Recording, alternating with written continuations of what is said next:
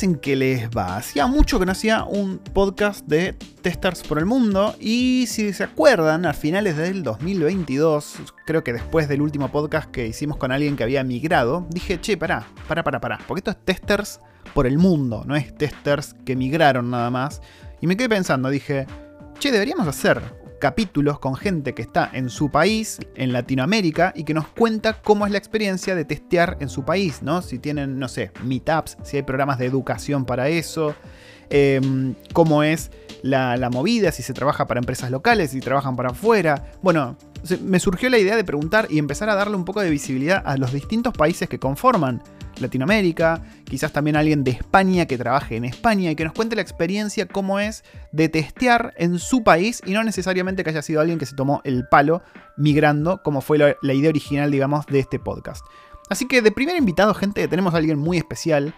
Y muy especial por un montón de sentidos. En uno de los sentidos es alguien que se vino de San Francisco a Uruguay, ¿no? Decidió volver, fue, experimentó la vida en Gringolandia tiene sus pros, sus contras, nos va a contar cómo fue y decidió volver a Uruguay a apostar a su país y seguir desde ahí como base de operaciones. Y además es un referente dentro del ámbito del testing en español, como lo es Federico Toledo, que va a estar con nosotros contándonos cómo es haber vuelto de Estados Unidos a Uruguay como tester y como cofundador de una empresa que trabaja justamente en testing. Así que ahora, sin mucho más preámbulo, vamos a pasar a hablar con Fede Toledo, que está en Uruguay.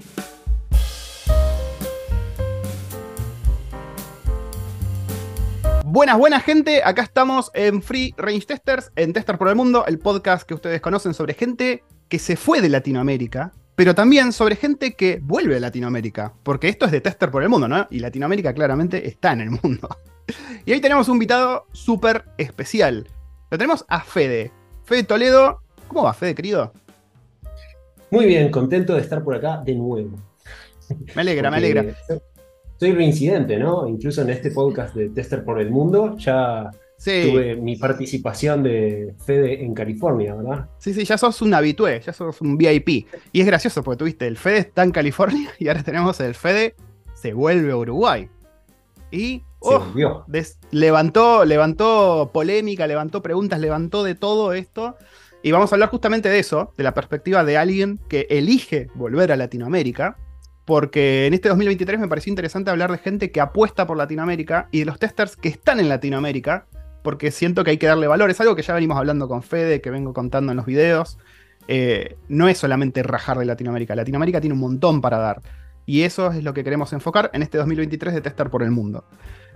Tenemos nuestros matecitos. Yo le dije a Fede, está un poco gastado ya el mío de abstracta, pero bueno. Muy bien, muy bien. Em, ¿Cómo anda, Fede? ¿Qué, ¿Qué hora es por allá? Vos estás ahora en 1809. Eh, estamos cerrando una jornada de viernes. Estoy a media hora de Montevideo. ahora se le llama Ciudad de la Costa porque hay, como un montón de balnearios. De, Montevideo hacia el este, media hora nada más, ¿no? Pero hay como un montón de balnearios que se han ido poblando mucho. Entonces ahora ya se como que es algo unificado. Y entonces yo estoy en particular en el Pinar, pero es como una. forma parte de la ciudad de la costa. Ok, o sea que elegiste volver y aparte de elegir volver, elegiste irte ahí un poquitito lejos de la city y, vivir la tranquilidad. Eso está bueno. Sí, eso tiene, eso tiene que ver con, un poco creo que con la pandemia, ¿no? Que, mucha gente decidió en lo posible, o sea, cuando tenés la posibilidad de trabajar un poco remoto o híbrido, como es mi caso, sí. Eh, el alejarte del centro urbano, ¿no? de la ciudad más, pesada, más cerrada. Eh, y bueno, acá en cierta forma estoy bastante cerca de la playa, eh, hay, hay muchos más árboles, menos, menos tránsito y realmente valoro eso. Y después, capaz que adelantando a algo que quizá ibas a contar, allá en Estados Unidos yo estaba viviendo en Berkeley, que salvando la distancia, Berkeley es una ciudad más pequeña, con mucho verde, mucha vida universitaria, pero a media hora de San Francisco, que es como la ciudad claro. cosmopolita, grande, con todos los servicios y con toda la oferta que tiene una ciudad, ¿no? O sea que mantuviste como a escala la misma onda.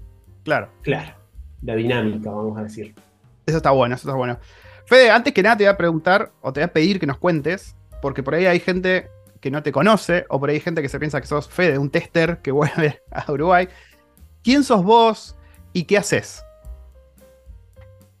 Bien, eh, ¿por dónde arrancar? Eh, y para ponerle foco un poco también en, lo laboral, si se quiere, ¿no? Porque uno es muchas cosas. Sí.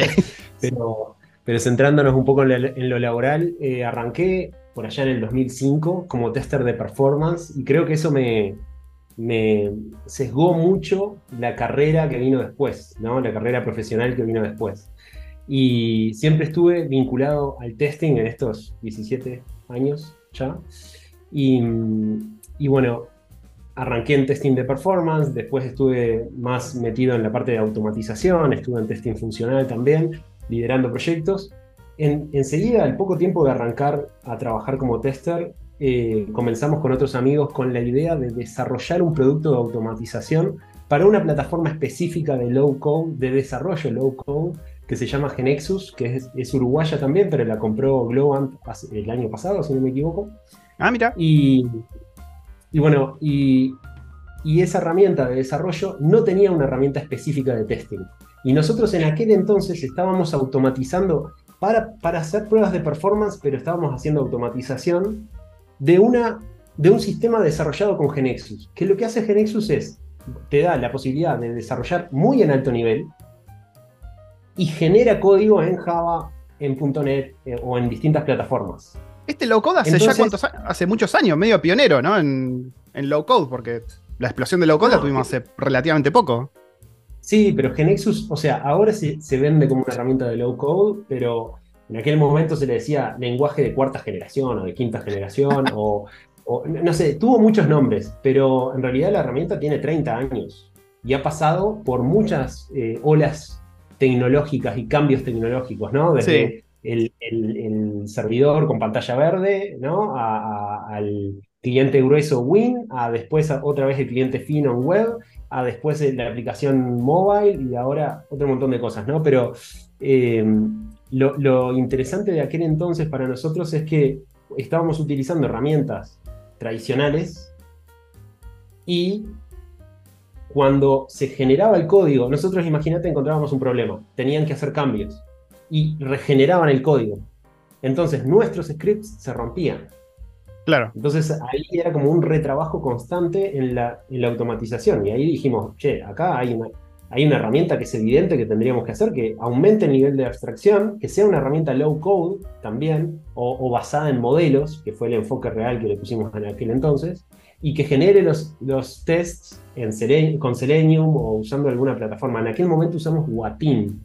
Al principio, ahora estamos usando Selenium. Watir, ¿no? La de Ruby, ¿o no? Watir es la original, el proyecto original, pero había un ah. branch o una copia o una, algo hecho en, .NET que como nosotros estábamos trabajando todo Microsoft ahí, entonces nos servía más integrarnos con esa librería. Ah, entonces esa la que era para .NET era Watin y la original era la de Ruby, era Watir. Exacto. Entonces, eh, pero ahora lo cambiamos a Selenium. Pero bueno, el hecho es que agregamos esa, como esa capa de abstracción. Todo esto para decir que. Eh, para presentarme, pero para, eh, queda claro que me suelo ir por las ramas. Pero bueno, un poco para contar de lo que dio origen a Abstracta, que es la empresa que fundamos en el 2008 eh, arrancamos a trabajar en el producto en el 2007, medio fines de semana, fuera de horario, ¿no? Y cuando tuvimos un prototipo, se lo fuimos a presentar a, Genexus. Les encantó, nos apoyaron, nos ayudaron con toda la parte de, distribución del producto, la parte comercial, de ventas. También conseguimos alguna financiación en una agencia de innovación de acá de, Uruguay. Y así fue como arrancamos. Y eso nos dio la, la chance de arrancar como empresa y empezamos arrancando, eh, empezamos con un producto, pero a los pocos años empezamos también a, ofrecer servicios, consultoría, capacitaciones. Y hoy creo que es el 90% de nuestro foco está en consultoría, en la parte de testing. Y muy apalancado en, estas cosas que te dije que, que, fui ganando experiencia, si se quiere, que tiene que ver con performance, automatización, testing funcional, eh, ahora nos estamos metiendo también en seguridad, accesibilidad, como otro, todo lo que tiene que ver con calidad de software. Mm. Al final tenemos como mucho para, para aportar ahí y eso es lo que, lo que hacemos. Entonces, te, resumí un poquito, si se quiere, el FEDE empresa, empresario. En el medio también hice un doctorado en, España que me, enfoqué, me enfoqué en testing basado en, modelos, ¿sí? en Model Driven Testing, porque también se, vinculaba mucho al producto que estábamos desarrollando. Entonces, toda esa investigación me, encantó hacerla desde, un, desde una perspectiva muy académica, pero de todos modos me, sumó un montón, un montón. Y eso también habla de que el FEDE ya volvió a Uruguay ya viví tres años en España y tuve esa decisión que, de volver. el año pasado, eh, claro. Eh, y bueno, eso un poco resume. Eh, también, como sabes, escribí un libro relacionado. Lo veo ahí atrás.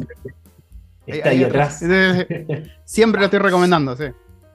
Qué grande. Este, y eso creo que, me dio un poco, entre eso y, lo de estar dando charlas y un poco colaborar de distintas maneras, creo que eso me dio la posibilidad de conocer muchísima gente, en Latinoamérica en particular, y, siempre querer estar volcando un poco lo que uno va aprendiendo con, el resto de los testers que, andamos por acá.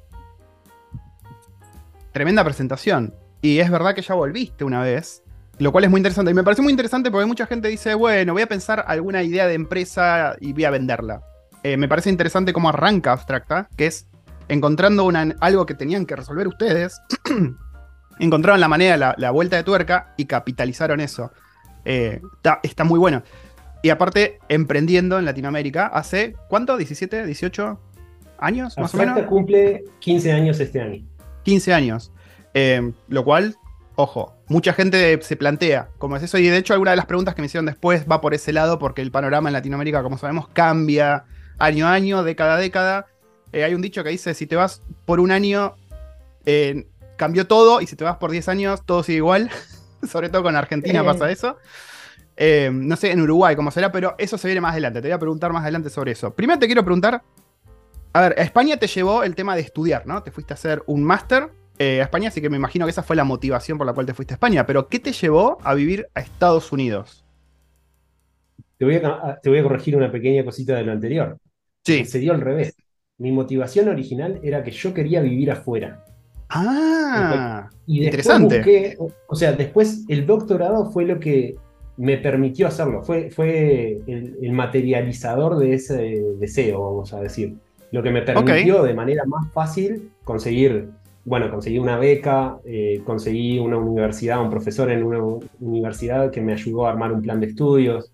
Eh, todo eso fue lo que realmente me, facilitó el poder irme, pero las ganas iniciales era, quiero vivir la, experiencia, no de mudarme, irme de Uruguay y no volver, sino que desde, desde el, deseo inicial, el deseo inicial fue, quiero irme unos años, conocer otra gente, otras culturas, otra forma de vida, para después enriquecerme con eso, digamos, ¿no? Ok, claro, te iba a preguntar, ¿cuál, ¿cuál, fue la motivación? Eh? Siempre fue con la idea de volver, fue con la idea de ir, enriquecerte culturalmente y volver. Siempre estuvo la idea de volver. Sí. Y pasó lo mismo en California. O sea, la, experiencia en California, eh, bueno, yo ya casado con, Ale, eh, Ale nunca había vivido afuera, entonces un poco también estaba como esas ganas de, ¿qué tal si como pareja nos vamos a vivir afuera unos años, enriquecernos culturalmente y aprender de otras culturas, de otros lugares, viajar, nos encanta viajar a los dos, entonces, eh, eso fue el motivador inicial.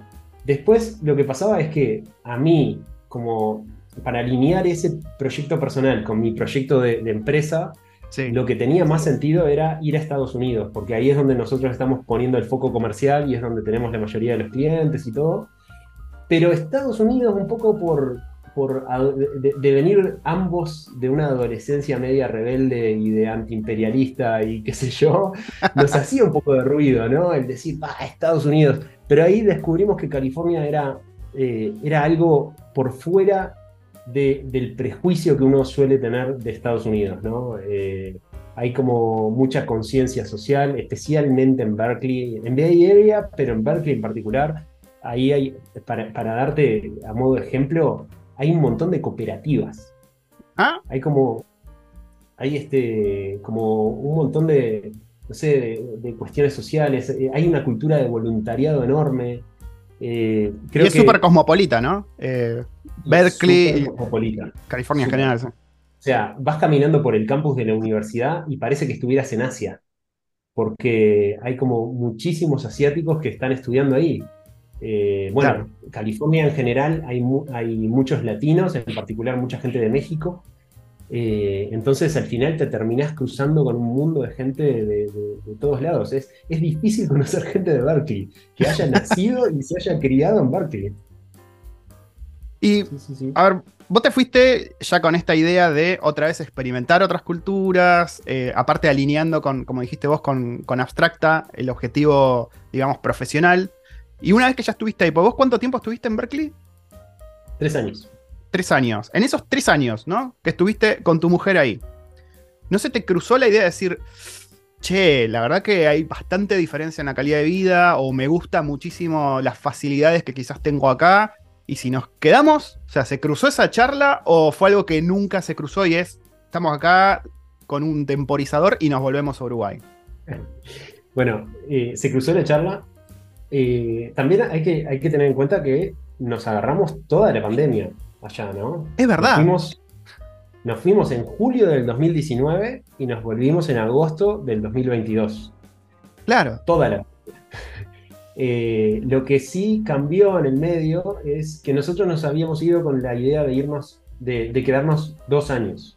Y decidimos quedarnos tres, lo cual estuvo buenísimo, porque, ¿qué pasó? los primeros ocho meses antes de que empiece la, pandemia, eh, nosotros como que estábamos recién llegando. Si bien yo había viajado un montón de veces, eh, todavía descubrís cómo moverte en la ciudad, sí. vas conociendo gente, como que te estás habituando. Y cuando recién estábamos sintiendo de que le estábamos empezando a agarrar la mano, ¡pum!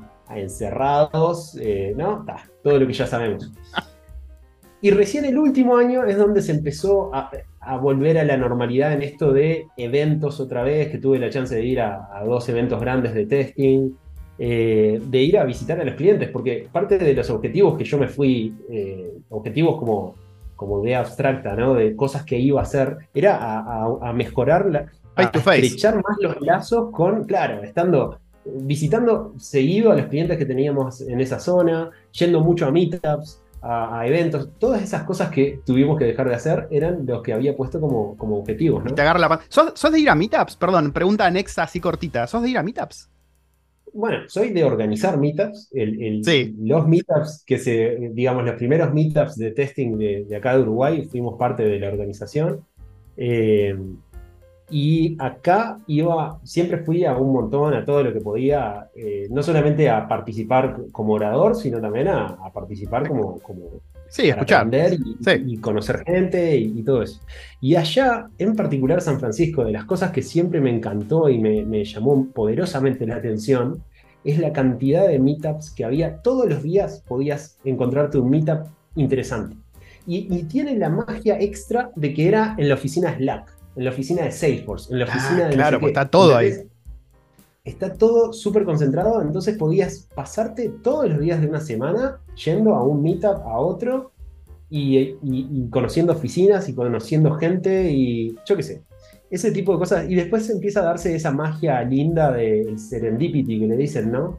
Que, eh, bueno, la, conocí a Angie Jones en un viaje. ¿Qué crack que es? Y cuando ella trabajaba en Twitter, eh, fui a la oficina, me recibió, me, estuvo paseando por ahí, qué sé yo. Y después en un meetup de Automation, no me acuerdo, creo que era uno de los de SOS que, que SOS organizaba en San Francisco el, meetup de, Selenium. Y veo que ella entra un poco tarde y dije, bueno, en, en el break voy a ir a hablarle.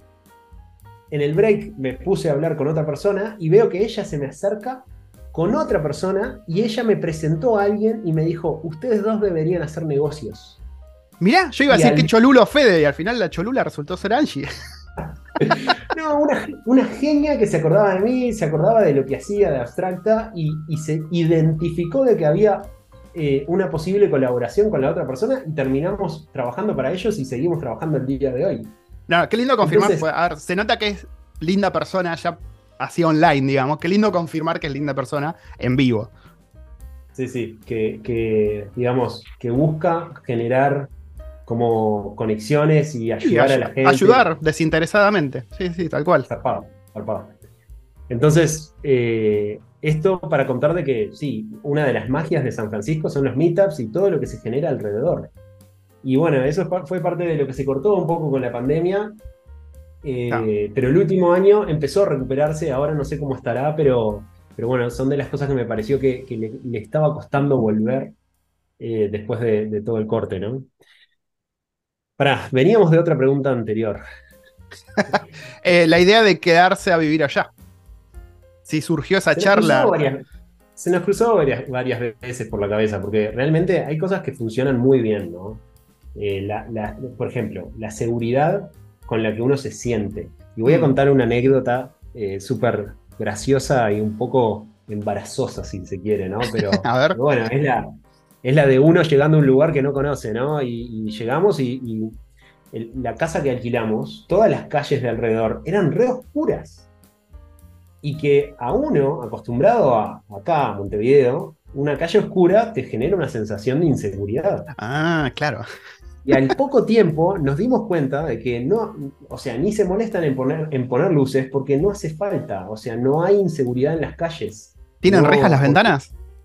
No, las ventanas no tienen rejas, eh, no, hay, no hay cercos, no hay, yo qué sé, entonces como que nos llevó un tiempo romper esa estructura mental que uno tiene, que es tipo oscuridad, eh, inseguridad. Mi puerta tiene un vidrio enorme que, pasa una persona, ¿entendés? Lo rompen y pasan para adentro sin problema. Y bueno, está, pero después te das cuenta que todas las casas son así. Claro. Eh, entonces creo que esas son de las cositas que nos hizo pensar, wow, eh, volver a vivir para allá va a ser perder esto. ¿Y cómo concluyeron en que sí vamos a sacrificar cosas como esta seguridad de la que hablas para volver? Sí, fue un balance, ¿no? Fue un balance de un montón de cosas. Eh, poner en la balanza eso, poner en la balanza. Bueno, yo te decía más temprano que adoramos viajar, adoramos la naturaleza. Eh, a Yosemite fuimos 15 veces. Qué lindo. Eh, Qué lindo lugar. Allá, allá me, enganchaba, ponerle, salir a correr. para mí allá era salir a hacer un, trail nuevo por las, por las montañas que tenía a media hora, por los cerros, montañas no, pero eran unos cerros que habían trails y, cuestiones lagos y, cosas. Entonces era, a ver por dónde, dónde voy a explorar hoy. Y era toda una exploración y, lugares nuevos y, eso me resulta súper atractivo, súper divertido. Una, un, día nos enteramos de que a 20 minutos de casa en, la fecha esa, era la fecha donde entraban los salmones desde el océano a través de un río y que iban una a, una, a un laguito que está todo protegido. Entonces era un paseo para hacer y vos veías a los salmones cojo, no sé qué, que iban entrando y luchando contra la corriente, la típica que, que ves en las películas, y lo teníamos a 20 minutos de casa. Como que todo ese tipo de cosas es, claro, yo estas cosas las veo si hago todo un viaje que me tengo que pedir la licencia y que es eh, el, costo de pasaje y de hotel. Claro, era como que estabas viviendo en el lugar que vas de vacaciones, claro. Sí, sí, sí. Entonces, eso, eso es de las cosas que pesan mucho, ¿no? En, la balanza. Pero después por otro lado, hay, otro montón de cosas que, pesan a favor, ¿no? Desde la familia, los amigos, la oficina. No, no te puedo explicar cómo, cómo extrañaba la oficina. Eh, porque, eh, yo qué sé, más allá de, la pandemia, ¿no? Allá yo, mi, rol no era de, de, trabajar empleado para una empresa local y yendo a compartir con otras personas, ¿no? Claro, ¿cómo era la historia? Claro, mi rol es más de, o de consultor, o de, eh, incluso hasta un rol medio de ventas, hmm. si se quiere, o de eh, contacto con el, Sí, un, rol un poco comercial eh, fui, fui a hacer allá. O sea, era, era una situación. perdón, era una situación como que vos ibas a una oficina como consultor y estabas ahí unos, unas semanas, unos meses haciendo algo en particular y después te ibas por otro lado, ¿no? ¿no? Más de visita, te diría. De visita. claro, más de ir a visitar equipos o, o, de ir a compartir, a ver, no sé, pero, pero no de generar una rutina de, compartir con un equipo y de establecer vínculos con, con gente. Entonces, eso, eso creo que fue de las cosas que me que extrañé un montón de los vínculos laborales del día a día, que, que si bien está esta situación particular, los vínculos que podés, que podés establecer en Estados Unidos, ¿no? En España fue otra, otra historia completamente diferente, pero eh, no, no se generan de la misma forma o en los mismos tiempos que, uno, que lo que uno está acostumbrado en Uruguay o estoy seguro que en Argentina es igual o que, o que en otros países de Latinoamérica, ¿no? Sí, sí. Dato curioso, acá la gente es muy de hablarte. Eh, es muy latina en ese sentido. Es como que haces vínculos muy rápidos acá. Vas a una oficina y estás sirviéndote agua y te viene una señora o alguien y se te pone a hablar y dices, ok, hablemos, hablemos del, clima, de las ballenas y cosas así. E, eso, eso cambia mucho de país en país, seguro. Sí, este, sí, sí. Pero bueno, y después otra cosa también eh, en esto más de, ir planificando la familia propia, ¿no? tampoco me imagino criando eh, pequeños en ese contexto. Entonces, creo que todas esas cosas fueron parte de lo que pesó en la balanza, ¿no? Porque el vínculo familiar y, de amigos no tiene nada, no tiene solo que ver con uno, sino el cómo se proyecta uno para adelante. Entonces, sí, sí, sí, no, tal cual. De, la familia también me lo imagino, o, cómo lo queríamos nosotros era estando cerca de los seres más queridos que, están acá. Entonces, sí, no, está perfecto en toda esa balanza, digamos, que te, aseguro que la conversa la tuvimos y, estuvimos ponderando un montón de cosas, termina siendo eh, una, una, solución, una resolución obvia para ambos, por suerte. está bueno. Este, que después, otra historia es eh, el, landing, ¿no? El, llegar acá y el reacostumbrarse y, el, y quizá el duelo de las cosas que perdiste.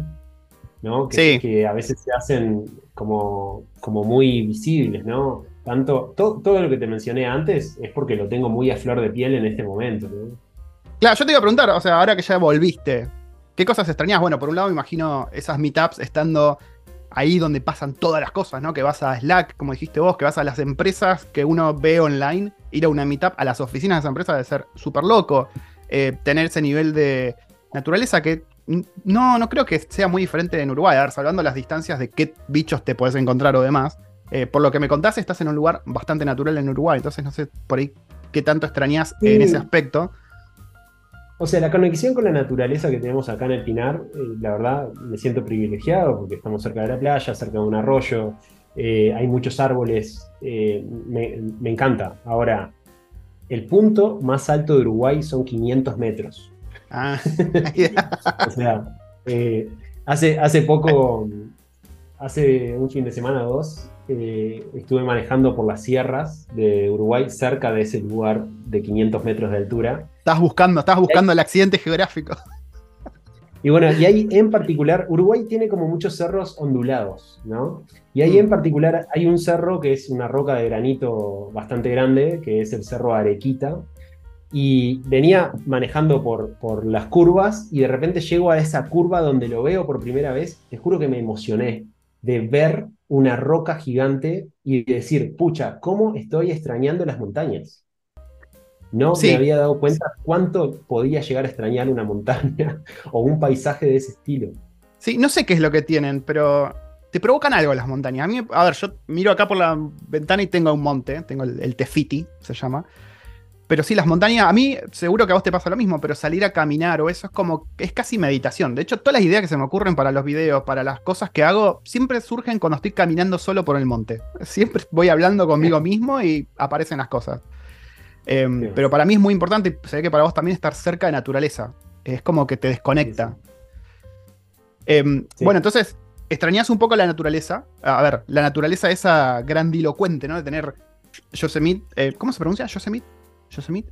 Yosemite. Creo que estoy bastante seguro que es Yosemite. Yosemite. Eh, creo que es como una palabra nativa, entonces si vos la ah. lees pronunciando como te imaginás que sería en inglés, no tiene tanto que ver con el inglés porque no, me acuerdo de qué, de qué nativos es, pero de qué lengua, pero bueno. Entonces me imagino que extrañas cosas como esas, que dicho sea de paso, ir a Yosemite es uno de mis sueños, eh, es un lugar hermoso. Eh, la seguridad quizás de la que estás hablando también puede que sea una de las cosas que extrañas. Eh, las meetups, ¿hay algo más que, digas, pucha? Quizás. O sea, por supuesto, en tres años uno se hace amigos también, ¿no? Entonces, mm. eh, esto es mayoritariamente, bueno, Ale, Ale, mi esposa, trabajaba en UC Berkeley en un laboratorio ella es bioquímica clínica, estaba haciendo un postdoctorado y ella sí compartía con otros americanos, con, con otras personas de Estados Unidos, eh, compartía el día a día. Entonces ella sí estableció más vínculos con, con locales, vamos a decir. Sí. En mi caso, la mayoría de los amigos que, que hicimos fueron eh, de Uruguay o de Argentina, porque fue con lo que más coincidimos. Alguno de Cuba, algún, alguna otra persona, pero mayoritariamente eh, latinos o de España. Porque creo que uno termina tendiendo a juntarse con la gente parecida o por un tema, o por un tema de idioma también, ¿no? Porque sí, sí. Por más, por más que hables inglés, eh, al final de cuentas te genera como otro estrés, otro cansancio. Entonces, Te entiendo. cuando encontrás a alguien que habla español, eh, termina siendo como, ah, qué tranquilidad. ¿no? Sobre todo cuando Eh, son las 7 de la tarde y ya estás cansado y ya no tenés ganas de hablar en inglés. Y ya a veces te Sí. sale, te sale el español. Eh, acá, acá nos pasa muy seguido. Y hay gente de todo el mundo acá y a todos les pasa igual. Tenemos una amiga japonesa que un día se nos puso a hablar en japonés. Y dice, no, perdón, estoy muy cansada y ya se me, se me salió el chip. Ahí va. A Bueno, la yo Decime, No, decime. respondiendo a lo anterior, ¿no? De los amigos, por supuesto. Y después hay un tema de dinámica de, de- de vida, ¿no? De, de esto de la ciudad cosmopolita que incluso te ofrece comidas de todo el mundo.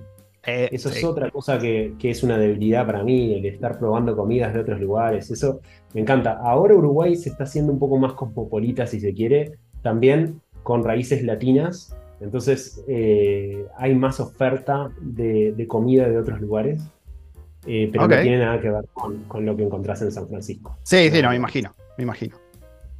Em, primera La comida pregunta. asiática, que sé, que sé que te gusta mucho. Ponele. Laxa, el pad thai, sí, todo, todo. Soy fan, fan. Debo haber sido coreano en otra vida, porque la comida coreana, por ejemplo, es mi debilidad. Es como comfort food, es como si lo hubiese hecho mi tía. Lo siento así, no sé por qué. No me preguntes por qué, pero. Primera pregunta espinosa, Fede. Y, y está, está bajada a tierra porque me la preguntaron de muchas maneras. Como empresario, y a ver, yo creo que no sé si aplica mucho porque Abstracta tiene un branch en San Francisco, ¿no? Me imagino, sí. ¿O no? Sí, sí, O la- eras el vo- 50%, Claro. el 50% de, de- del- de los clientes están allá. Pues la pregunta que más hicieron es: ¿es más fácil o por qué elegiste seguir adelante con la empresa en Uruguay? Que la verdad no aplica, porque me estás diciendo que está, la verdad que está en ambos lados. Pero casi todos preguntaron: ¿es más fácil llevar adelante una empresa en Estados Unidos o en Uruguay?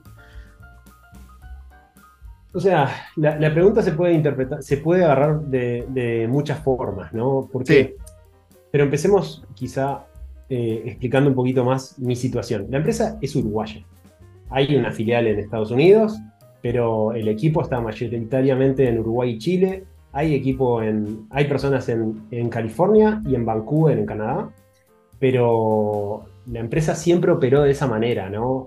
Con la- los headquarters en Uruguay pro- Sí. eh, proveyendo servicios para clientes en Estados Unidos. Claro, me imagino bajo la legislación. Bajo la legislación y, contexto uruguayo. O sea, responde a tener una empresa en Uruguay, digamos. Más allá También que en Estados Unidos responde. Estados sí. Unidos. sí, sí, sí. Claro. Pero, pero sí, eh, y, y- y- y la, la empresa se creó o, se- o evolucionó a funcionar para Estados Unidos, ¿sí? Y, y el hecho de que yo fui para allá, que de hecho no fui el primero en ir para allá, ya una de mis socias estuvo viviendo un tiempo en San Francisco, ahora está viviendo en Vancouver, eh, y ella fue la que abrió un poco los primeros negocios. Las primeras oportunidades vinieron de la mano de que ella Ah. se fue para allá y empezó a golpear puertas ahí. Entonces, un poco la idea de ir para allá tuvo que ver con intentar expandir más el negocio allá, teniendo presencia, ¿no? Creo que la pandemia también hizo que eso cambie, porque el hecho de que yo estuviese allá durante lo- los años de pandemia Sí. no cambiaba No, tanto. o sea, claro. eh, me sumaba al Zoom y decía, hola, estoy desde Berkeley. Pero más, más que eso, no, o sea, quizá yo, yo quiero pensar de que generaba una predisposición del otro lado de decir, ah, esta gente se toma en serio lo de Estados Unidos, Claro. porque mirá, uno de los founders está viviendo ahí. Pero en la práctica tampoco cambia mucho. Y hoy sigo, sigo eh, después de haber regresado, sigo la dinámica de sumarme a calls con, equipos Sí. en Estados Unidos. Entonces, eso no me cambió tanto. En- entonces, no es que decidí seguir la empresa en Uruguay. No, la empresa sigue funcionando, Sigue funcionando exactamente igual. eh, y seguimos teniendo el foco en Estados Unidos. Ahora, podría haber la pregunta para otro lado, que me interesa también mencionar algo. No tiene nada que ver una empresa en Uruguay y una empresa en, en Estados Unidos. Culturalmente hay otras ideas, otros, otros conceptos y otras formas de manejarse. Y creo que tiene que ver con que en Uruguay nosotros, mucha, que, que por suerte de a poco también está cambiando, porque no digo que una cosa sea mejor que la otra, sino que son distintas formas de manejarse, ¿no? Pero por ejemplo, nosotros no tenemos inversores. Nosotros, la- Abstracta es 100% nuestra. Mm. Entonces, creo Ah. que eso nos da una flexibilidad de no tener que estar atendiendo a las Respondiendo, claro. presiones, respondiendo a las presiones que te puede generar un inversor, que es inversor para, re- para generar un retorno económico.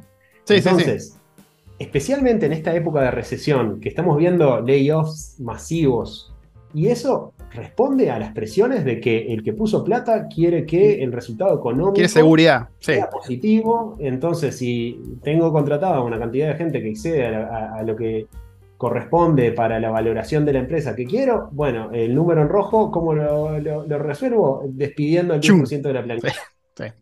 Bueno, Lamentablemente es así, No, no quiero escupir para arriba tampoco, ¿no? Porque, eh, o sea, toco madera, que no nos pase de que tengamos que despedir para poder eh, sobrevivir, vamos a decir. Mm. Pero sí, hoy en día nosotros tomamos la decisión de no despedir gente a pesar de que estamos comprometiendo un, parte del margen de, de las ganancias. Sí, de la sí, sí. Estamos teniendo cantidad de personas que, como se nos cayeron proyectos, eh, hoy no, no están asignadas todavía a un proyecto. Que por Sí. suerte ahora este, en lo que va del año viene cambiando la pisada y hay- han surgido un montón de oportunidades nuevas y, y esta semana mismo arrancamos un cliente nuevo. Pero... pero Sí, cosa que no podrías eso- hacer, sí, si tuviese que responder a inversores. Y que aparte a, a vos te terminas generando engagement con la gente que, que contratás, ¿no? Porque esa gente se siente segura, se siente protegida por una empresa, que hoy en día es algo muy valioso, diría, no lo ves muy seguido eso. Y te dan ganas de ponerte esa camiseta, que muchas veces está esa, esa mentalidad de, nah, yo no me pongo la camiseta por nadie, porque nadie se pone la camiseta por mí. En este caso, ayudas a que se sienta como una familia, ¿viste? Que muchas veces está esa cosa de, no, familia, esto es laburo. Pero cuando sentís que te cuidan así es otra cosa. O sea, es laburo, estamos de acuerdo, y, y- y- pe- pero como que lo pensás de otra manera. No es solamente mirás el Excel, te dio rojo, entonces esta es la solución. Le das mil vueltas y haces mil cosas antes de llegar a una, de- unas- a una decisión que afecte a las personas, eh, porque creo que valorás más el vínculo personal que simplemente llegar a- al Mm. número económico. Pero, claro, todo tiene una contrapartida, ¿no? O sea, a nosotros nos llevó 15 años llegar a ser una, una empresa de 150 personas. Si hubiésemos contado con una espalda económica, con un inversor y qué sé yo, contratas, metes Sí. marketing, metes ventas y, y generás mucho más negocio mucho más rápido. Sí, son distintas posturas. Esto ha sido más un crecimiento más orgánico, más este, sostenible, eh, más de, otra manera. Entonces todo tiene pros y contras, por eso decía que no, no, no, no lo ha- no digo esto de una forma, de una manera de juzgar, porque creo que incluso a nosotros en Latinoamérica nos falta más y está empezando a surgir todo esto de eh, generar innovación, generar productos, y para eso se requiere inversión. Sí. Eh, para eso se requiere este tipo de cabeza que allá ya la tienen mucho más instaurada y aceptada desde hace años. Sí, sí, sí. Y la siguiente pregunta viene un poco relacionada, porque vos ya estás dando pasos en esa dirección y me gustó mucho con el tema del Quality Sense Conf que estuviste haciendo, que por lo que me contaste así muy casualmente dijiste, che, ¿y si lo hacemos en Uruguay? Y tiraste la idea, prendió, y te quería preguntar, ¿cómo fue traer el foco, ¿no? A Latinoamérica para una conferencia que generalmente las conferencias se hacen, no sé, en Estados Unidos, en Europa, bueno, acá también se hacen, pero como que Latinoamérica no se suele tener en cuenta para conferencias internacionales. ¿Cómo fue traer ese foco a Latinoamérica o Uruguay? Y si eso es parte de este plan que tenés vos de haberte vuelto a Uruguay y apostar fuerte a Latinoamérica, ¿no? Sí, o sea, el- el- la Quality Sense la decidimos hacer porque la que pude traer, la, la conferencia internacional que pude traer fue el La de performance. Era de performance, ¿no? Sí. El Workshop on Performance and Reliability. Entonces, esa, esa es la, la que, digamos, por primera vez se hizo en Latinoamérica, porque siempre se hacía o en Europa o en Estados Unidos.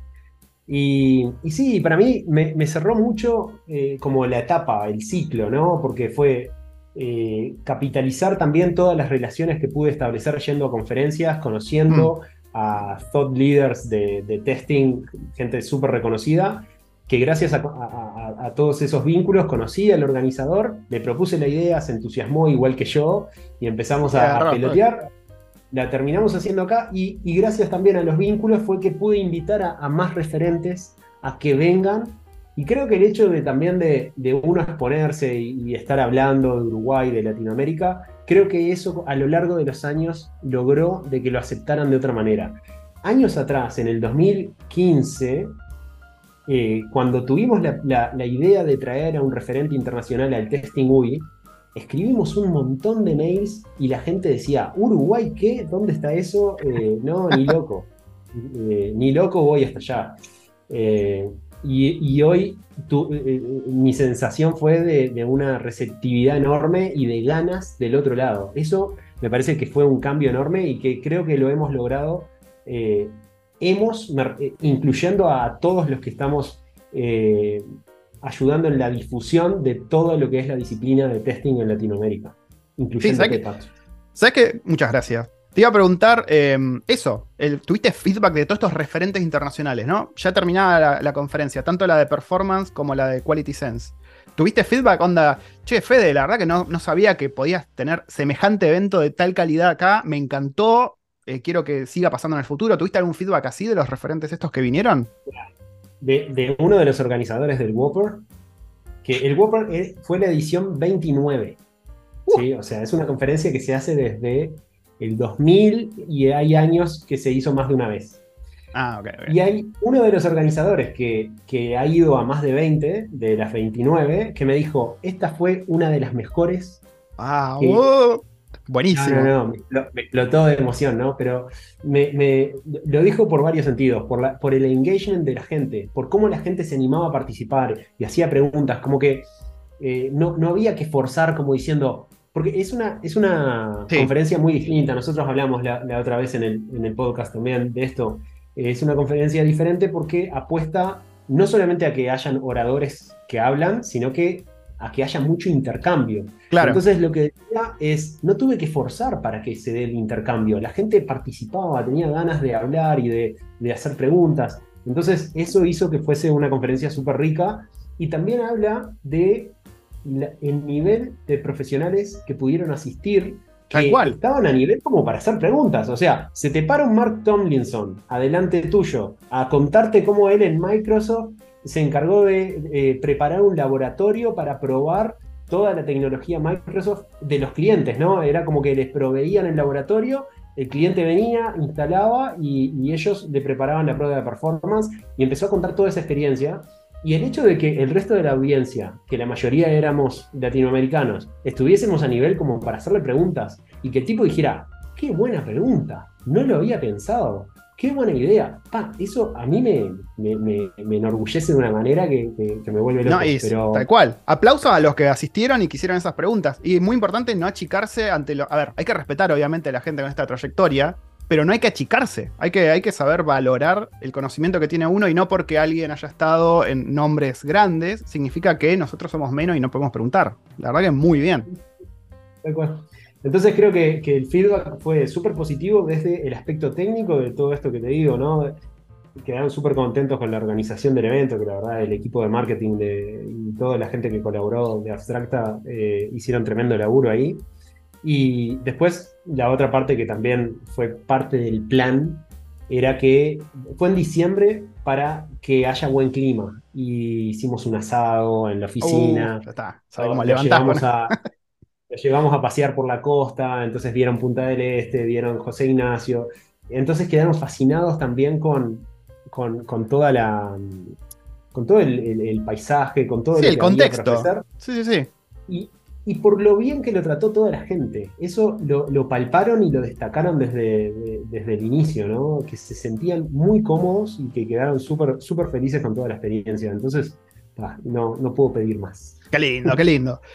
Fede, ¿cómo ves vos como empresario por un lado y como tester, ¿no? Porque seguís siendo tester de alma vos. ¿Cómo ves los próximos cinco años? Todos los días.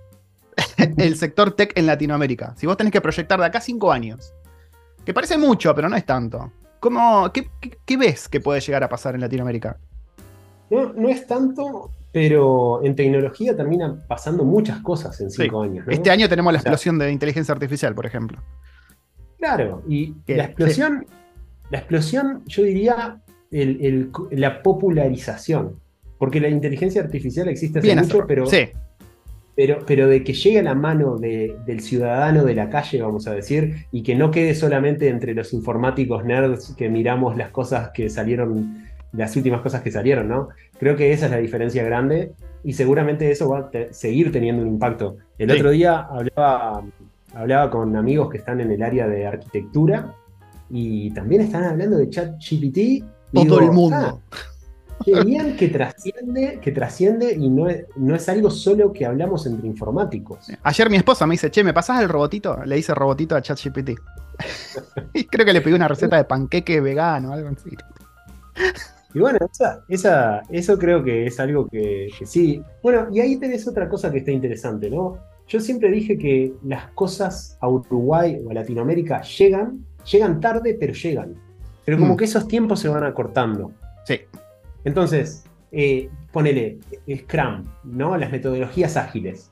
En Estados Unidos se empezó a hablar de esto en el 2000, 2001, por ahí, y, tal vez para el 2005, 2010 ya era súper popular y todo el mundo estaba siguiendo de alguna forma alguna de estas metodologías. Hmm. Y acá nos llevó bastante, bastante más. De hecho, hoy en día seguimos viendo equipos que, que les faltan como esas cosas básicas que, que están propuestas en este tipo de metodologías, ¿no? Sí, yo arranqué en 2010 eh, haciendo Waterfall, por ejemplo, en Accenture, Argentina. Sí, sí, sí. Entonces creo que, eso también habla de una aceleración en la globalización de las cosas. Entonces, hoy estamos hablando de un chat GPT que salió y al otro día ya estaba al alcance de todo el mundo, acá en Latinoamérica también, y ya estás empezando a ver, eh, no sé, lo veo también con el boom de las blockchain bueno, salieron, eh, hubo un boom de blockchain, NFTs, todo esto, pero también en Latinoamérica salieron un montón de... Sí, sí, otro tema es el hecho de qué pasa hoy. Sí. Pero, pero a mí me gusta ver de que no solamente eh, sucedió en Silicon Valley, sino que también ves que en, Latinoamérica surgieron un montón de... Esta globalización, sí, y conectividad que hay hoy, es como que todo pasa al mismo tiempo en todos lados, sobre todo con la tecnología. Y esto de trabajar desde la casa y poder estar eh, trabajando para Silicon Valley, Europa, para donde sea, entonces también acelera esos procesos y creo que en Latinoamérica de a poco hemos ido aprendiendo a hacer esas cosas. Eh, hace poco me junté con el CTO de Nowports, que es uno de, uno de los pocos unicornios que, hay en Uruguay. Es un unicornio compartido con, México también, porque mm. un, founder es uruguayo y otro founder es mexicano. Eh, pero claro, es, el equipo está en Uruguay y el, equipo que se construyó y, armó toda la plataforma tecnológica la hizo desde Uruguay. El negocio está en Estados Unidos o en México o en, Latinoamérica distribuido, pero o, ahora mucho más globalizado. Pero lo que voy es, eh, qué bien eso de que desde donde estamos podamos hacer cosas grandes y que veamos cada vez más ejemplos, porque eso es lo que necesitamos, ver que es posible a través de ver a otros que ya lo hicieron. Sí, sí, sí, tal cual. En cinco años espero que siga sucediendo eso. Que siga sucediendo que nos animemos a hacer cosas más grandes, conferencias más importantes, eh, productos, eh, no sé, todo eso. Sí, yo creo que va a seguir pasando. Relacionado al tema este de la globalización y cómo estamos todos conectados, una pregunta que me hicieron mucho es, ¿cómo vos, eh, Abstracta Uruguay, competís como empresa que presta servicios a Estados Unidos contra las empresas de Estados Unidos que contratan directamente eh, a alguien como contractor en Latinoamérica, ¿no? Tenés, yo soy pato, ¿no? Estoy buscando trabajo. ¿Cómo compite Abstracta contra una empresa yankee que me está brindando laburo directo remoto? ¿Qué, cosas sentís que se te complicó en ese sentido? ¿Que tenés que por ahí ampliar eh, los beneficios o la capacitación? ¿Cómo, ¿Cómo lidias con eso? O sea, es, muy clara la diferencia. O sea, nosotros no competimos por el salario. O sea, el que, el que valora y tiene el foco en, ganar más dólares por supuesto que la, clave está en intentar conseguir un trabajo directo para, un cliente en Estados Unidos y formar parte de una empresa con base en Estados Unidos, mm. tercerizando a través de, estas plataformas, incluso ahora se hizo más popular, ¿no? A través de Deal o... Let's Deal, sí, sí, sí. Pero después hay, hay toda una dinámica de trabajo, una cultura organizacional que creo que ahí es donde está el diferencial. O sea, nosotros siempre decimos que nosotros respiramos testing. Eh, hablamos de testing. En nuestros canales de, la plataforma de comunicación que usamos, hablamos de testing todo el tiempo. Entonces, y eso no lo vas a tener eh, trabajando para una empresa de Estados Unidos. Si vos querés aprender de testing con gente que ya sabe de testing, eso generalmente no lo vas a tener. Eh, después hay otra cuestión más cultural, incluso con esto que hablábamos del idioma. Si vos te metes en una empresa para afuera, generalmente vas a estar eh, en toda una comunicación hablando en inglés todo el tiempo. Trabajando con nosotros es como, ok, tu camaradería, tu, grupo, tu, las relaciones laborales, la mayor cantidad de relaciones laborales que generás van a ser en tu idioma, van a ser en tu cultura, y después vas a tener reuniones de trabajo para Estados Unidos. Y después hay, hay una cuestión de aprendizaje continuo y no estar solo en esto de contar con un líder eh, con el cual podés establecer una relación así más cercana. Ese tipo de cosas. Después, por supuesto, está todo el tema de beneficios que uno, uno siempre se está midiendo para estar seguro. O sea, yo, yo quiero estar seguro de, no estar. mi socio dice: Yo no quiero cagar a la gente, ¿no? O sea, si alguien decide ser parte de esta familia, como vos decías, ser parte de este grupo humano que está trabajando a través de, persiguiendo un propósito, ¿no? No querés estar eh, ofreciéndole algo que no es competitivo, algo que no es justo. Entonces siempre estamos pidiéndonos para eh, intentar ofrecer los mejores salarios, los mejores beneficios, pero de vuelta, no es ahí donde competimos con eh, una empresa directa en Estados Unidos, sino que va más en, la contención que podés darle a la gente, el acompañamiento, ese tipo sí, Sí, sí, yo creo que la diferencia quedó clarísima y va un poquito atrás a cuando contaste del tema de no depender de stakeholders o de inversionistas y la cintura que te da vos eso para responder ante situaciones como la que tenemos ahora de una recesión y cómo puedes cuidar vos a tus empleados. Ahí tenés otra cosa muy importante y gracias por hacerme acordar, ¿no? O sea, si bien tenés una paga mucho mejor, también tenés, eh, te, te, atás a otro tipo de riesgo. Riesgo, sí si vos estás como freelancer, también tenés que hacer un trabajo de ventas, porque el día de mañana tal vez este trabajo se te termina y ya tenés que estar consiguiendo otro. Que estar trabajando para una empresa te da una cierta seguridad.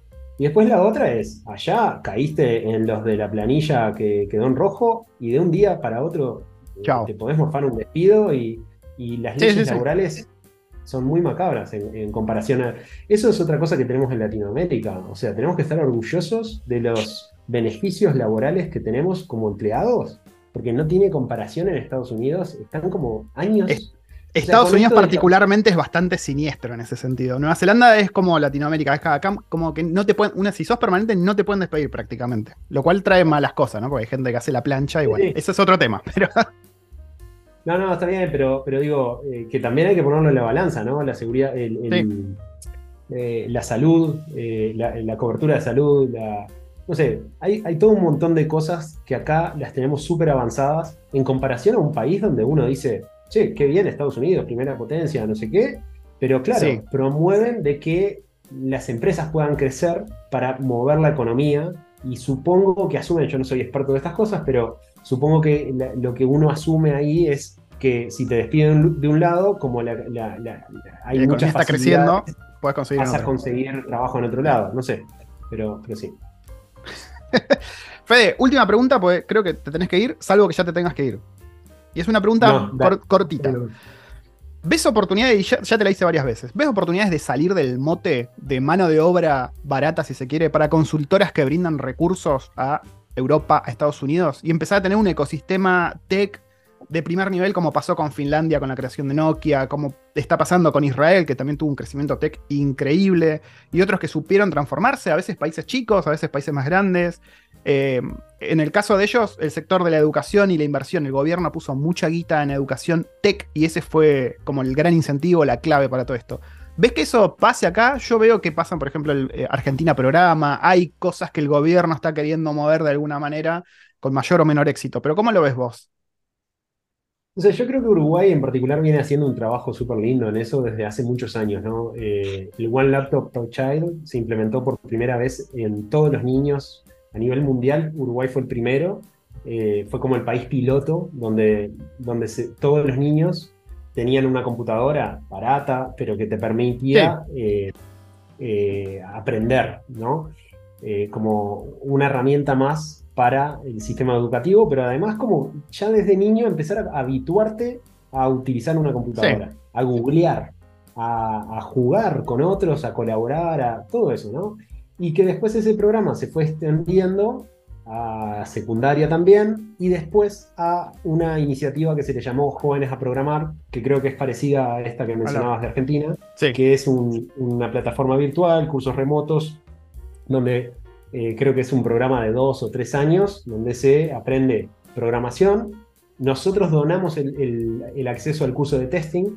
El, curso de testing que nosotros vendemos en Abstract Academy mm. lo, fue una colaboración nuestra a este programa porque me interesa mucho que los que salen de ahí programando también sepan, sepan testear. Sí, sí, sí, está bueno. Entonces que, salga como un perfil un poco más completo, ¿no? Este, y eso creo que es fundamental para generar la mano de obra, vamos a decir, ¿no? El que sepa programar.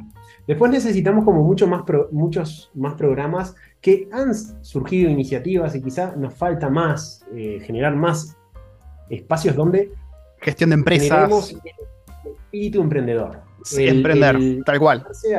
A que, sí se puede. El, entender qué beneficios hay, porque también hay, un montón de beneficios en el sector del software en particular. Nosotros como que tenemos cosas que, son como para promover de que existan muchos más, eh, muchas más empresas exportando servicios de software, lo cual te puede eh, dar la posibilidad de ofrecer mucho más eh, puestos de, trabajo, ¿no?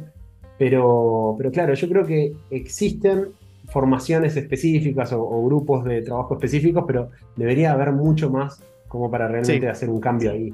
Pero es cuestión de tiempo, ¿no? Es cuestión de, seguir apalancando, de seguir contando lo que se está logrando y de seguir ayudándonos, que creo que eso es algo muy bueno que tenemos acá, que nos ayudamos mucho, eh, mucho entre nosotros. Eh, nosotros, por ejemplo, nosotros tenemos, hemos ido aprendiendo a, vender para Estados Unidos, por ejemplo, ¿no? Eh, tenemos distintas estrategias y cosas que nos sirven, que, vemos que nos han dado resultados. Eso lo compartimos con cuánta empresa de software eh, conocemos de por acá. O sea, nos juntamos y le contamos nuestra salsa secreta. ¿Por qué? Porque porque creemos que, ahí está la colaboración. Hoy yo te cuento mis secretos, vos me contás los tuyos y al final agrandamos la torta, como me gusta decir, ¿no? Al, final se benefician todos. Sí. Sí. Entonces creo que eso es algo que tenemos muy positivo acá, que, somos muy de la colaboración, que somos poco celosos, si se quiere, en, eso. Y por ahí tenemos que seguir apostando, ¿no? Sí, sí, sí, sí. Muy lindo y la verdad que me quedo con esa reflexión. Eh, me gustaría que los que escuchen este podcast, que vean este video, lo piensen mucho, que desarrollen esa mentalidad de, emprender, ¿no? Mucha, mucha gente tiene idea, por ahí dice, no me animo a probar esto. Anímense, o sea, miedo y plata nunca tuvimos. siempre es una de las frases que siempre decimos en Argentina. Pero hay que animarse y hay que participar. Participar es muy importante. Eh, tenemos comunidades muy lindas. El otro día pregunté, fuera, fuera del país de cada uno, cuál es la comunidad de testing más eh, activa, más copada, y creo que la mayoría votó Uruguay. Qué Sí, sí, sí, Iba a comentar, en esta línea, si alguien está con ideas, con ganas, y de alguna forma puedo colaborar con contar un poco más de mi experiencia, de las cosas que nos han resultado, lo que sea, eh, eh, estoy a un LinkedIn de distancia. Ya saben. búsqueda No es difícil de encontrar, Fede, créanme. Está ahí, con el mate siempre al pie del cañón. Bueno, Fede, Muchas gracias por tomarte el tiempo, eh, recién mudado, ahí con la cabeza a mil, seguro, por tomarte el tiempo para, hablar. Yo muchas veces digo que recién mudado, pero ya pasaron seis meses. pasa, es verdad. Es verdad. No, es tan reciente. Si bien tengo cajas todavía sin, sin desarmar. Eso va a seguir por un buen rato. Pero no, un placer, un placer, Pato. A mí me, encanta siempre compartir. Este, me encanta, ya te lo he dicho mil veces, todo lo que venís generando. Y, esta instancia la, veo más como la puesta a punto con Pato. A ver en qué andás, a ver en qué andas. sí, tal cual. bueno, Fede, nos vemos en el próximo video, próxima charla seguramente.